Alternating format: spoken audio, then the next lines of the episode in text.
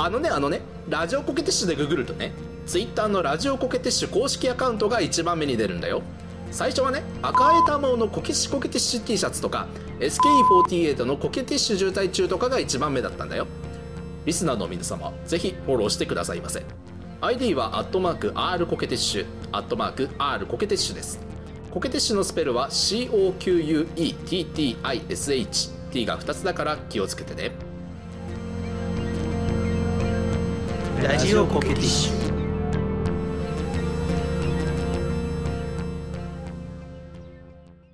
えーと我々250回以上もラジオやってきたわけですけれどもはい。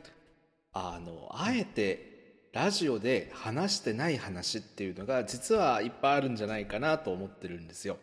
ほうほう。話しにくいというかそんなそう話しにくいとか、うん、ちょっとこれは話さないなみたいな話、はいはいはい。自分ルールだったりとかあもうみんなで決めて出さないことにしてる話とかもあると思うんだけどなるほど。今日はそういう中でもあ比較的あこれって触れられないよねっていう話をね、うん。あの中身には触れずあそれ触れられないわとかそれ話してほしいわみたいな情報共有の会をね取ってみようかなと。何それそのモヤモヤするやつ。すっごいモヤモヤするかもしれないけどでもどうしてこの話が僕は面白いかなって思ったかっていうとラジオを撮ってみないとそれを話さないんだっていうのがわからないと思ったからなの。あの、一なんていうかな日本国民全員が YouTube やってて TikTok やっててあのポッドキャストやっててみたいな時代ですけれどもでもやっぱりねあのプライベートっていうのはあるんですよ。確かにあそこをねあのまあ、皆さんに先駆けて発信者となった我々があ実はこういうところを切り分けてるんですよって業界人ぶるえ回でございます。なあなんか分かってきたぞそういうことだったのか えっとじゃあまああの何がっていう話をしないとね、あのイメージがしにくいと思いますので、うん。私からまずあの2つほど僕はこれを話さないようにしてるんですっていう話をさせてもらおうかなと思うんですけど、はい。まあ、一つ目は非常に分かりやすいですね。あの僕の本業の話をあのラジオではしないようにしています、うん。えーと本業の何をやってるか自体はあの何度かラジオ内でも何度か言ったことがあるかな触れたことがあるので言うと今僕はお医者さんをやってるんですけれども、うん。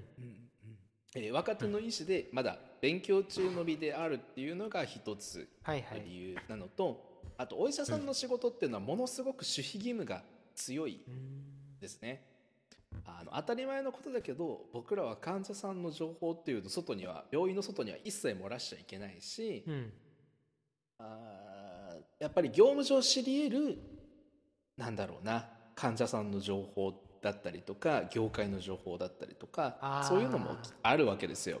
なるほど分かりやすい話インサイダー取引みたいなことだって本当に患者さんとの関係が深かったらありえちゃうかもしれないわけですよね。そうですねうん、なので僕はそういう話はしないようにしています。あこれはすごく分かりやすい話かなとうんうん思うんだけれども、うんまあ逆に言えば一般論として話せることっていうのは、えーぜひぜひ今後共有できたらなと思ってるんだけれども、うん。ただその一方であのね真面目になりすぎちゃうんですね。自分の専門としてることの話なので。うん例えばだけどあの外来とかをやっていてコロナワクチンとかって打った方がいいんですかね？みたいな話をされると僕は今から15分でも20分でも話せるんですけれども、はいはい。あそんなそんなことは世の中にコンテンツとして溢れすぎてますのであのあえて話すことはしないでおこうかなと思っててうん。だからまあ今後ラジオ以外の媒体を使ったりとか、うん。あのラジオコケティッシュっていう番組を離れてあ発信していくことがあるかもしれないけども多分ラジオの中ではあんまり、えーギャーギャーと僕の意思としての話をすることはないんじゃないかなというふうに思ってます。なるほどね。うん。まあもう一つはあのちょっとおそうなんだって思うことかもしれないことも話さないようにしてるのが実はあってうん。スキャンダルを話さないようにしてるんですよ。芸能人とかの ゴシップネタこれはなんでかっていうと不正確な情報で人のことをあんまりよく言ったり悪く言ったりするのが好みでないからっていう理由なんだけども、まあ、この辺はまあいろいろ考え方はあると思うし僕が実際芸能ゴシップネタをそんなに追ってないからそもそも話すネタがそんなにないっていうのもあるかもしれない。だけれどもまあ日々ねニュースとか見てたらやっぱりこう芸能事務所どこどこの芸能事務所がどうとか、大物俳優さんが浮気をしてとかそういう話って流れてくるじゃないですか。うん。そういうのにねよしあしを言ってあそんなの絶対ダメだよとか僕だったらそんなことしないのにみたいなことを言うのもまあそれはそれでありなんだと思うんだけどうん。僕はなんかあまりこう有名人だっていうことを理由に人の行動を上げへつらってあ悪いいいっていう話をあんまりしたくないなという気持ちがあるのでよっぽどの犯罪行為とかでなければいじるように触れるのは避けていきたいなというふうに思っております。なるほどね伊勢神の立場と真逆だということですね。伊勢神はクソミー派だからゴシップ大好きなんだけど あの見るのが嫌いだと言ってるわけじゃないんだけどね、うんあ興興味は関心は湧かなくはないんですがラジオではちょっと話しにくいなって思ってますね。ちなみにあの俺もゴシップ話さないようにしてる。あのこれはは話すよあれあの予定じゃなかったんだけどあのその理由は結構単純明快であの、うん。オードリーの「オールナイトニッポン」は絶対にゴシップに触れないのよ。そう絶対に何が起きてもあの人誰ゴシップにだけは触れないの。ああのそれこそ芸能のニュースとか見てるとさラジオ番組とかでそういうゴシップネタをいじったりだとか芸人さんのラジオだとあるようなイメージがあったけれども、うん。オードリーのラジオは全然そういうことしないんだね。かなり浸透して風化した時にちょっといじるくらいはするけど不倫とかね。ただそれも相当後の話で少なくともその何か芸人がやらかしたりとか芸能人がやらかしたりした時に、その渦中であのその栗を拾うことはまずない。一回もない。聞いてて。なるほどねだロールモデルになってるラジオのパーソナリティがそういうことしないから自身もゴシップには触れないようにしてるんだね。そう。推しがしないから俺もしない。以上って感じ。なるほどね。あのロールモデルにしてるラジオ番組を上げる人といえばベンが俺は真っ先に思いつくんだけどベンとゾマってよくクリームシチューの「オールナイトニッポン」の話してくれるじゃないはい。僕はリアルタイムで聞いてなかったからあんまり乗れないことも多いんだけどあのすごい楽しいラジオだったんだなっていうのは2人の話聞いててよく思うんだけどそうですね。まあもう本当僕、ゾマは別にそんなに愛情は持ってないですけど、僕はもう今でも いないこと聞き直すぐらい、やっぱ、うん、好きですね。うーんそっかゴシップネタとかはやっぱりあんまり扱ってなかったのかなクリームシチューのゴシップ、まああの、そうですね、あの前編通してみたいなことはまずないですけど、うん。そうですね、割とでも、特に触れないようにしてるみたいなものはなかったかな。むしろ、そうなんだ。むしろ触れることの方が多かったと思います。なるほどね、だまああの二人だから上手に料理できるっていうのは大いにあるんだろうね、そうですね。そっなんかか脱力タイムズとか見てるとどっちかっていうとそのラジオ云々より番組でさえ触れてそうあの二人。あー確かに。おみんなしてねあのスタッフ全員が世の中で起こったことを面白く料理する力があるのかもしれないね。そうだね。確かにそうだ。そうかもしれないね。そうですね。どう？うーちゃんとかはさこういう話聞いてて自分はこれ話さないなみたいなのがあったりする？まあ今ターが言ったゴシップとかいう話は、うん。うんまあ俺もどっちかというと好きか嫌いかでいうと好きじゃないのでしないなと思いながら聞いてたけれども、うん。俺は俺はその最近まあ最近というかこのシーズンか。ね、このシーズン、そのね、結婚式の話をしたりとかしたから、ねまあうちのねその奥さんの話をするっていうことは、まあ、自然としなかったよねそうだね、自然としてなかったね。自然としてなかったよね。こんなに結婚式をしたっていうことを俺たちが 必要に話題に出すにもかかわらず、えーうーちゃんから奥さんのネタ一つも聞いてないんですよね、そう。いやーあのきっちりしてるねさすがうーちゃんは。なんかこういうこと、うん、がありまして、で自分の話をするラジオだけれども、うん。うん、別に自慢でも何でもないしそういうものではないけれども別にあのみんながさ気を悪くしないっていうかね。あの軽く聞けるっていうところで言うとそんなことをフラッと言われてもん？って引っかかる人は絶対いるだろうからそういうネタは極力ね極力触れたくないなと思ってたからまあ喋らなかったっていうところはあるかな。なるほど。でもどうなんですか？うーちゃんさん奥さんのことをどう思ってるんですか？配慮壊すやつおるな。それぐらいは話してくれてもいいんじゃないかなって。あのね、あのね、今、今ね、あの、じ今家のね、下の階にいるからね、ねこれね。多分ね、これはね、聞こえてるからね、ちょっとね、ちょっと今はね、あの、名言は避けますね。あえそうか。すごいよくないんじゃないですか？よくないんじゃないですか？奥さんのことを好きなんですか？愛してるんですか？そう、そうですね。そうですね。自分の口からは言ってくれないよねまあまあ。いやねあの、ね。完成の SE を入れておきますから。ね、もう、まあ、こうやってね、軽く触れられるっていう話になってからは、別に俺は全然いいやと思ってるし、うん。うん。まあ、そういう話題になったら、俺は全然いいかなと思ってるから、うん。別にねまあ別に触れないでくこれれとはから先思ってないしね。はガンガン触れていいということですね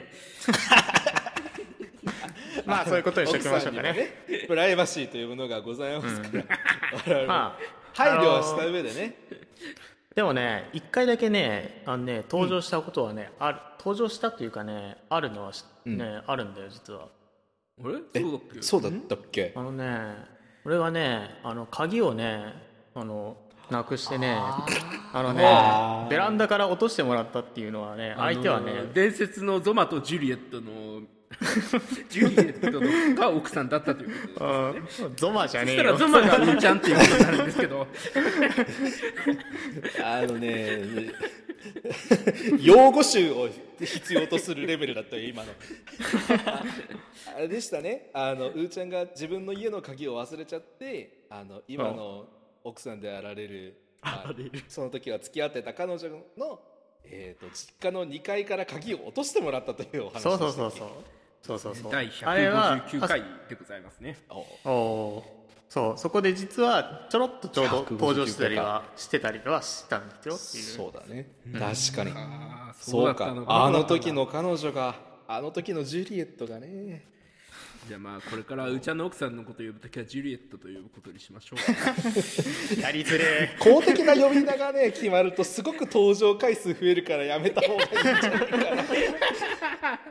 まあうーちゃんもちょっと言いやすいところあるんじゃないですか。その奥さんがっていうよりは、まあ、ジュリエットがね、まあっていうかいや呼び死ぬほど痛いわ夫婦みたい なんかそうだよね。うーちゃんがさその一人で喋ってる時に奥さんがさその家の同じ家で聞いててさ あのジュリエットがねいやもう可愛いんだよねみたいなこと言ったら、奥さんあこいつうーちゃん浮気してんなこの野郎って。思いますよね。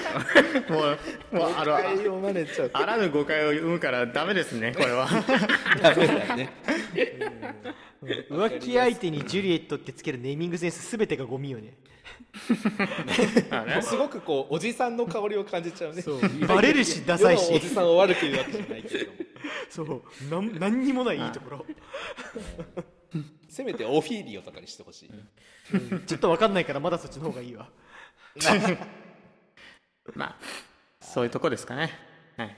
うんそうかこれはあの思わぬ大盛り上がりを見せましたけれども。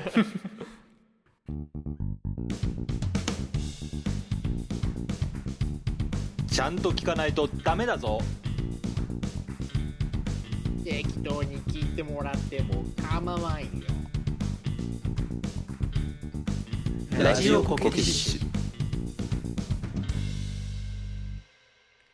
ンはね時々この音楽の話は真面目になりすぎちゃうからできないみたいなことを言ってたりするよね。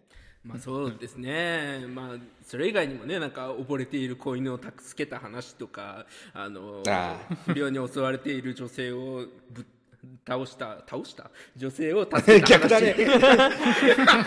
話せなさそうだなその話は。とかはしないようにしてるんですけども。あそうだね。前後は隠れてするものですから。番号もね。そういうのはまあ置いておいてまあそうですね。音楽の話はまあねある程度もちろんしてもいいんですけどどうしても、その深く入りすぎるとどんどんマニアックになっていくしそもそもねあんまりクラシック音楽そのものに興味のある人もあんまり多くはいないでしょうしうんうんうん。しかもそこから先の話になるので僕が話をするとすると。そうだね。そうなってくるとただ知ってるね好きな人レベルを越しちゃうからね。そうなんですよね、ちょっと話はできないなっていうことになるんですけどとなると音楽の話するときには、表層の部分を話さなきゃいけないわけじゃないですか。うんうんで、表層の部分を話すってことがまあ一番難しいそのねすごくふわっとしたことだけど間違ってることはやっぱり僕は言えないので。うんうんそれって本当に難しいことでだからまあそのねなかなか音楽の話に、うん、シフトしづらいなというところはありますね。あれだよね。こう生真面目さが出ちゃってるよねベンのなんというか。そうですね。やっぱ非溺れている子犬を助けるようなね生真面目さがやっぱ出てますよね。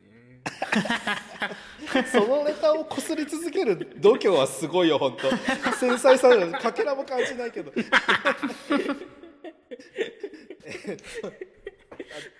でもそうだね。あの専門家の人がなかなかこう専門家同士で話をしちゃって非専門家に対して話せないのって間違ったことを言えないっていう責任感があるからかなという、うん。そこはすごく共感できる。あのだからむしろ僕らがやってるラジオっていう形じゃなくてゲストとかに呼ばれたら話せるのかなって思ったりはするけどね。まあまあ確かに。そうですね、だからなんだろうね。本当ラジオで特にラジオコーティッシュで喋ってる時はもう本当9割以上はそのどこかでやっぱ僕はボケてるボケてたり適当なことを言ってるのでだからその前提があればまあ何でも喋れるんですけど音楽の話でボケることがまだ僕にはできないのでやっぱちょっとしゃ喋れねえなっていう感じしますね。なるほどね。あーまあでもなんかある意味その壁を乗り越えてこそのあれかもしれないね。こう専門家コミュニケーションというかあのサイエンスコミュニケーションっていう分野の学問もあってですね。あの、まあ、医師だったらお医者さんと患者さんっていう非対称関係にあるところで情報をどういうふうに伝えるかっていうのがそれこそただそれが学問になったりしてるんだけどそれだけじゃなくて科学者が専門として論文に挙げてるようなことを一般の方に分かりやすく世界にどう届けていくかっていうのを研究してる学問もあるんですよ。だからなんかもうその辺をねあのすごくやってるラジオ番組とかもあってポッドキャストもあってびっくりしたね。誰のところか分かんないけど。もうどうせ俺だよ。ちょっとどうせ俺ちゃったねも今ね。う大体8割5分俺。あの嘘とかうるさかったら8割5分は俺です。うんちょっと真面目な話するなって怒られたんで次に行きましょう。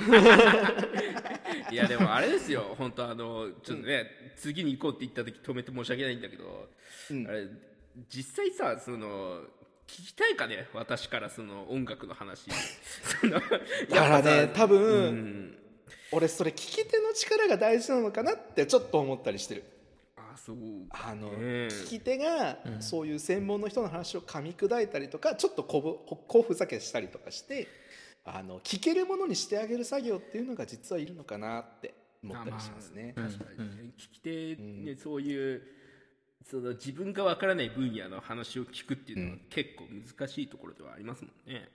そうだね、でも正直なところね例えばまあそうだなクラシック音楽鑑賞のマナーとかさそういうのを僕がまあ喋るとしてそれ聞くよりはやっぱ「スターダストナイト」とか「青汁鉄砲」の方が聞きたいんじゃないかなって思うんですよね。スタータスナイト一人だけどね 持ちネタのように言ってますけど。あの難難しい難しいですよ。あのそれこそ真面目なコンテンツを発信してるラジオだったら聞けるのかもしれないけれどもね。そうですね。そこはやっぱりそぐわないから話さないっていうのは一つラジオコケティッシュのブランドを守る意味でいいのかもしれない。そうですなと思ったりねしますけどね。うん。これからもやっぱ青汁鉄砲は続けていこうと思います。本当にいないことをいいことに好き勝手言いやがっ て伊勢神もさあうん。さっきちょっと裏で打ち合わせした時に、うん。ちょっとラジオコケティッシュにはそぐわないからこの話できないんだよねっていう話してたよね。あのね、私の大好きな文学の種類にですね、まあ、いろんな文学ありますよね。児童文学もそうだし推理小説とかもなんかジャンルっていろいろあるじゃないですか、そうだね。SF とかね。あそうそうそうそうそう。そうあのー近年というかもうほんと今年とかで急に流行り始めたジャンルがあってあの何？タワマン文学っていうのがあるんですよ。それ文学あのあれですか？あのマンションポエムみたいなやつですか？そうそうそうそうそう。えっ、となんちゃあの市街に光る、えー中心街にそびえ立つなんちゃらかんちゃらみたいなあのポスターに貼ってあるようなさ。そうだね。三分子みたいなやつ。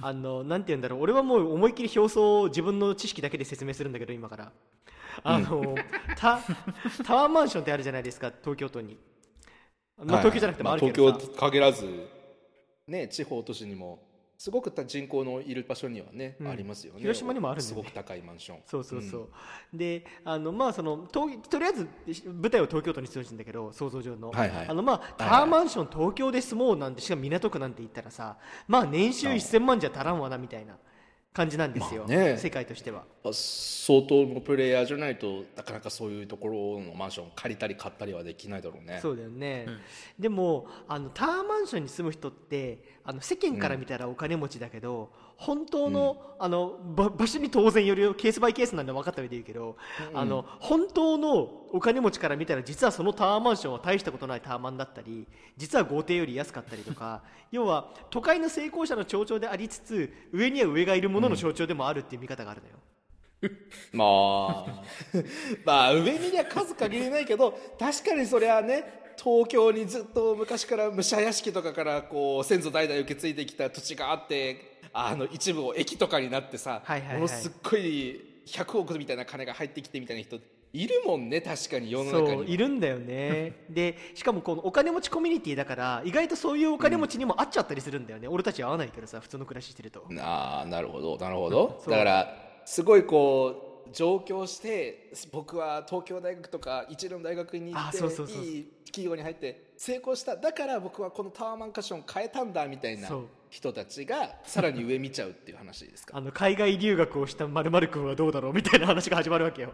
いやそういうタはワマンでしかも面白いのがタワマンの中にも階層があってああなんか下の方が安いとか上の方が高いとかあるんですか？そうそうそうそう。あのーなんかいいいいいいよ。なんかさタワマンに住むあこれあの小説の話ねあくまで。あの タワマンに住むママがいるのよ。で低層階のママと高層階のママがいるの。であお母さんってそうことね。そうそうそう、はいはい。であうちは高層階だからあのお米が硬いんですよみたいな。お米が硬いんだってさ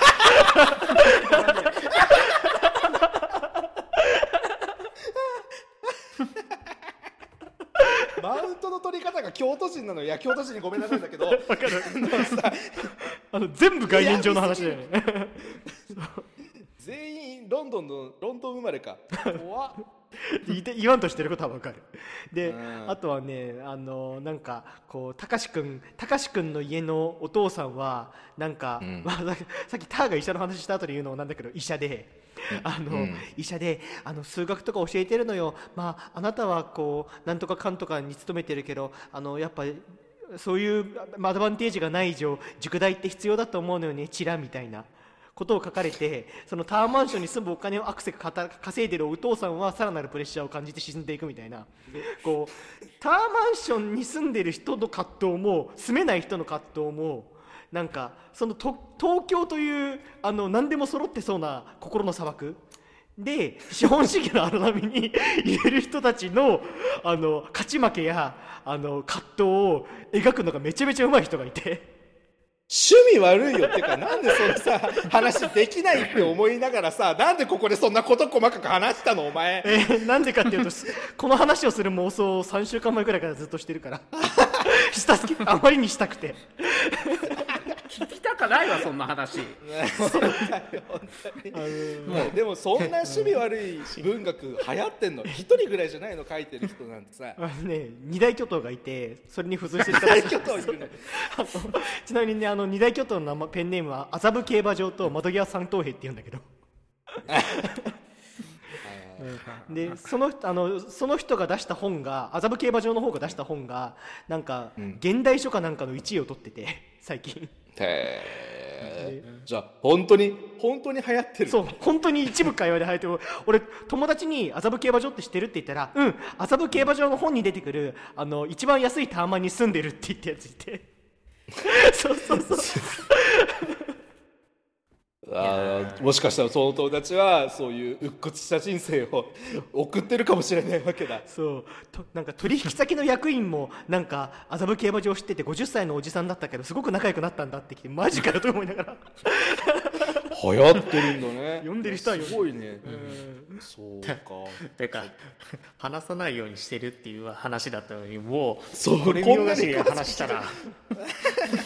なんか もうあの短いワンエピソード分ぐらい話したよ本当に。やもう二度と触れないでくださいね。いやもう ちなみに禁あの止ですうすうす感じてると思うんですけどあの話さなかった理由はこの話共感してもらえる人数が極端に少ないから面白さそうだね。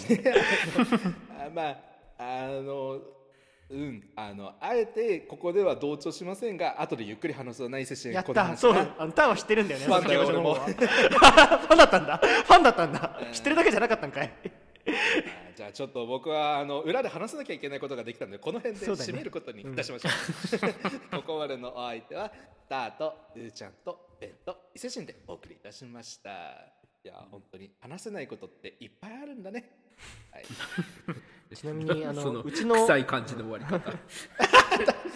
なんかあんまりこの後間延びさせるとさなんかまたこう伊勢神あたりがそれはうる話さないでさいもんないいなみたいな話を。うん。伊勢神にちょっと黙らせないといけないもんな。ちょっと。これも俺が資本主義で負けたから黙らされるんだ